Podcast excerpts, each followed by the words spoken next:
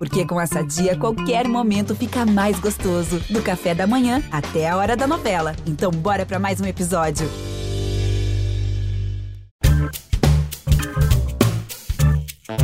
Olá, eu sou Edmilson Ávila e este é o um novo episódio do podcast que desenrola o Rio para você.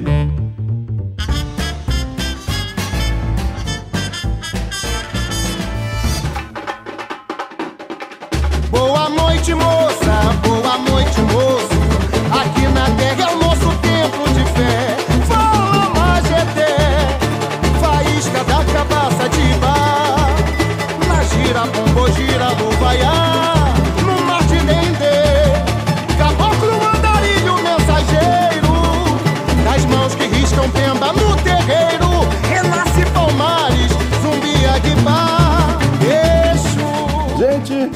para fechar o carnaval. No episódio passado, eu entrevistei Milton Cunha, um especialista em desfiles de escola de samba, comentarista da TV Globo. E falamos aqui dos 12 enredos do grupo especial de 2022. Era uma previsão do que teria lá na avenida. Pois bem, depois eu fiz um desafio ao Milton. Disse o seguinte: nós vamos voltar e gravar o que deu certo na avenida, o que saiu do projeto e se transformou realmente num belo desfile. Então, chegou a hora.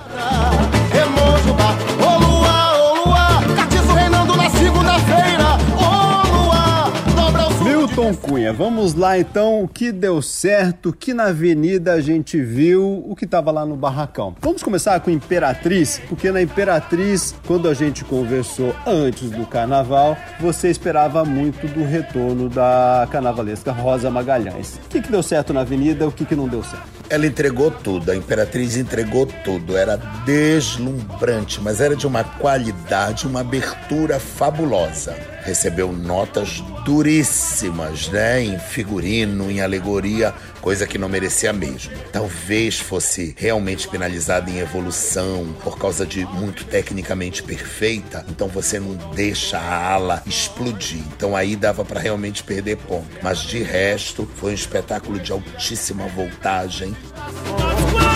Quando a mão do grande professor, nosso caminho em ouro entendeu.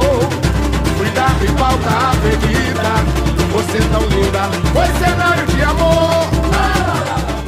Mangueira. A gente, quando a gente conversou, a gente falava que era um enredo que podia empolgar muito, que eram figuras muito conhecidas, né? Jamelão, delegado. É, o que, que deu certo lá? Enredo que não tirou um 10, que dizia um texto poético, um texto lindíssimo do Leandro Vieira, mas que foi julgado de forma muito dura, né? Três gênios do Morro de Mangueira e que eh, não foram valorizados pelo júri. O desfile, muito bom, poeticamente emocionante a homenagem e deu certo. Foi bonito, foi quente, foi muito rosa, pouco verde. Bonito o desfile.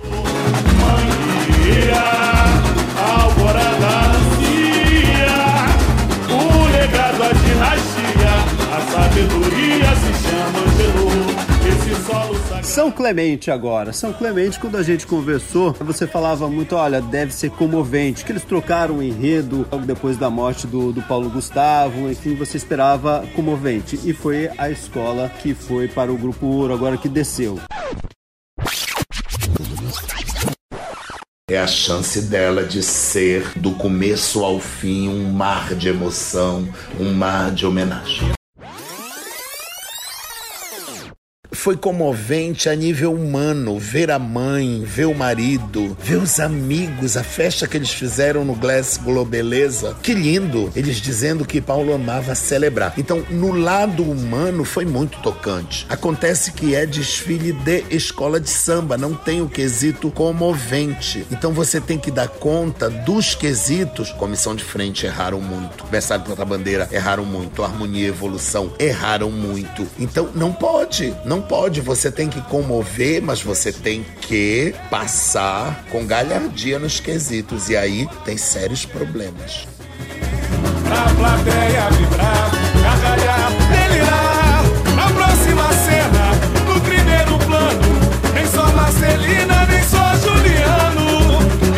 Bom, vou pular agora para Viradouro, ficou em terceiro lugar, é lógico que é uma boa colocação. Quando nós conversamos, você falava: olha, vem aí com carros deslumbrantes, e era né, uma campeã e vinha lutar para ser campeã. Tava dentro do que você esperava? Tava, lutou bravamente ali os décimos, né, pelo primeiro lugar. O sapato do mestre Sala voou longe na frente do jurado. Então ali não ia emplacar mesmo, como aliás não emplacou o tijulinho. Ficaram perdendo vários décimos, mas tinha pulsação, pegada de campeã, tinha uma marra bonita de que olha como nós somos lindos lá da Viradouro de Niterói. Então um grande desfile, destaque para Cissa e sua bateria. Por te querer quase enlouqueci Me dei o gosto de saudade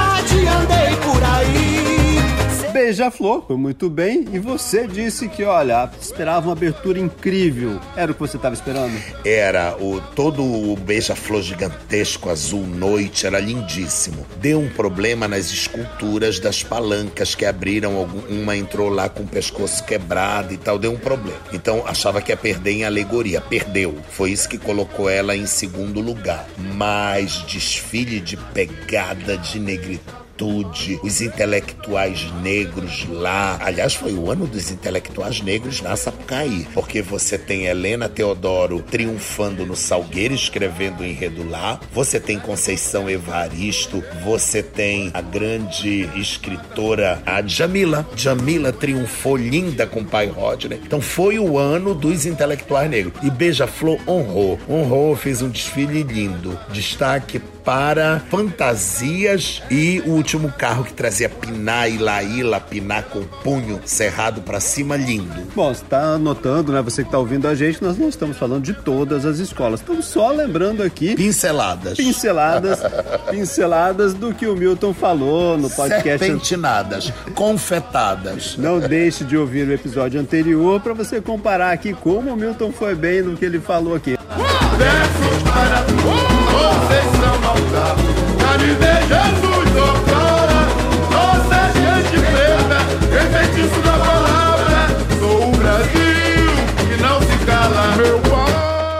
agora nós vamos pular aqui para Portela, porque Portela, com 99 anos, você também esperava um desfile emocionante, né? Com raízes ali da Portela. Isso veio no último carro com a escultura de seu monarco. Agora, antes tinham alegorias de uma categoria visual, de um acabamento. Renato Lage, Márcia, a mulher dele, deram um show de visual. O samba, que a gente tinha um pouco de medo de não render, ele não rebateu na arquibancada. A arquibancada ficou morna olhando. Mas o componente da Portela se emocionou muito. Então, foi um desfile de raça do componente da escola. Visualmente belíssimo, mas cumpriu o seu papel, passou a sua mensagem de que escola de samba é o componente na pista. Agora, destaque absoluto pro visual de fantasia e de alegoria foi uma beleza. O casa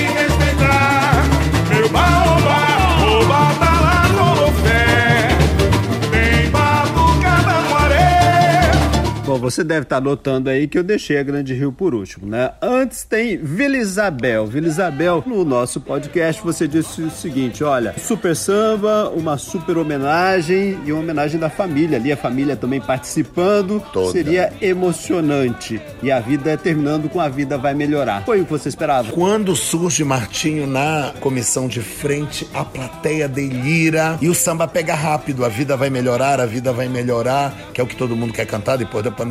Então, assim, o samba aconteceu, a escola estava linda, a família toda lá enlouquecida e Martinho, tanto na comissão quanto depois, voltando lá sem palavras, ele não conseguia falar. Então, foi assim, coração na boca. Foi um belíssimo encerramento, deu tudo certo. Os sonhos de glórias cirandas,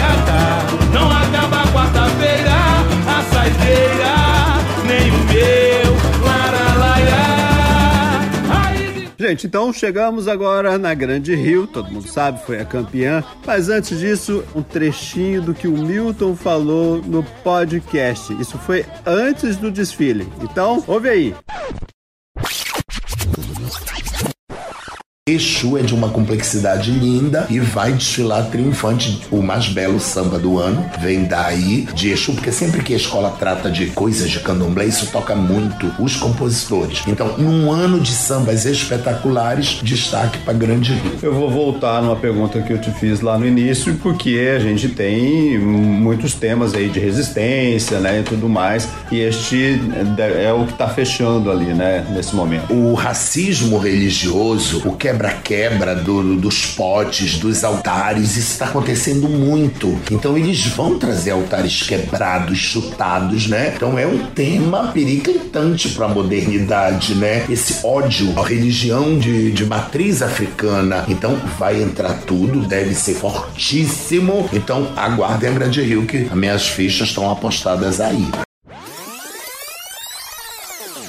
Milton, já estava escrito você já tinha visto isso ali na quando você visitou os barracões, quando você conversa com todo mundo, já dava para ver que essa escola realmente ia ser vencedora, você estava apostando todas as suas fichas. Eu não tinha ideia de que quando aquilo fosse vestido, acendesse as luzes, rodasse, ia potencializar daquela maneira. Então eu lhe digo que é muito maior na avenida do que todas as minhas apostas. Quando eu vejo que a escola incorpora incorpora o sentimento do, do estilhaço, da abertura de caminhos, do movimento sem fim. Eu digo, gente, levou, levou porque era de tal forma as sete chaves do entendimento do Exu, elas se abriram, as portas se abriram e a gente não não compreendia pelo pelo viés do racional. Era emocional puro, então você ia vendo o acontecimento. Então, na avenida, a bateria, o samba, as cores eram uma escola bola laranjada, cor de dendê, não é que é o padê de Exu, a comissão de frente, as interpretações, porque tinha Exu em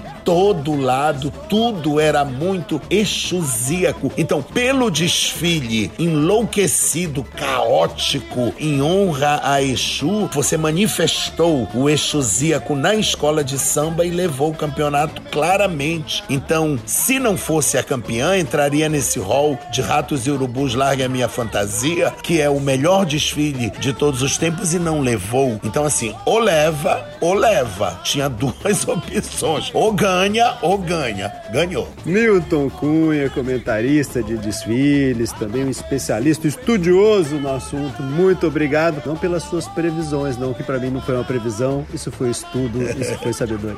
Valeu, gente. Beijos.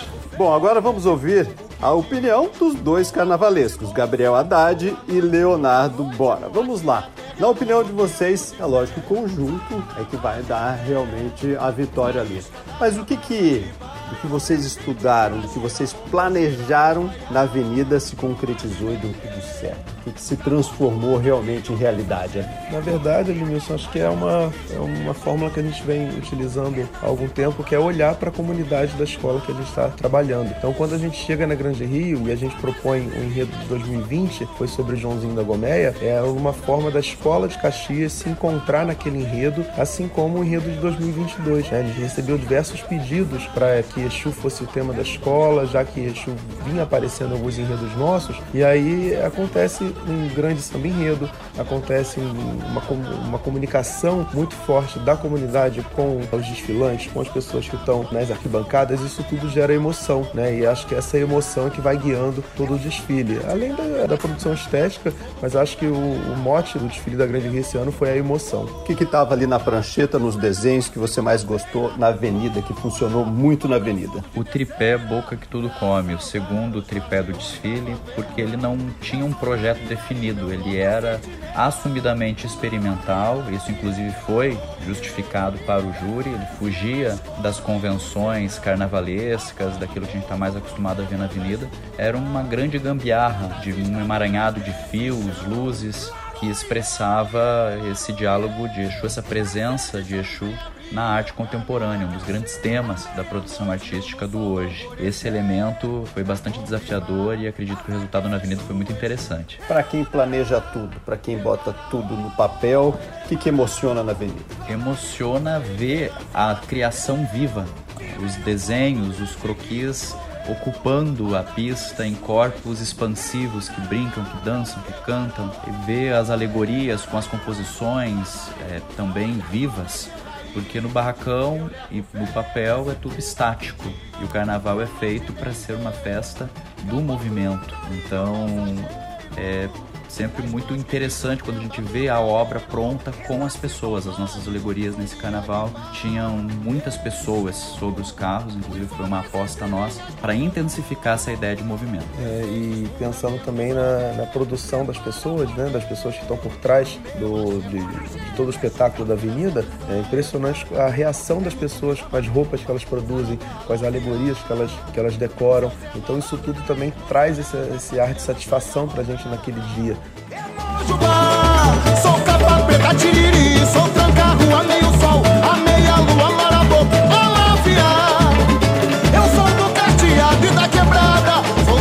Gargalhada. Remojubá, ô lua, ô lua, catiço reinando na segunda-feira. Ô lua, dobra o surdo de terceira, pra saudade. Este podcast foi editado e finalizado por Felipe Magalhães. E eu, Edmilson Ávila, toda semana desenrola um assunto aqui para você. Até o próximo. A voz do povo,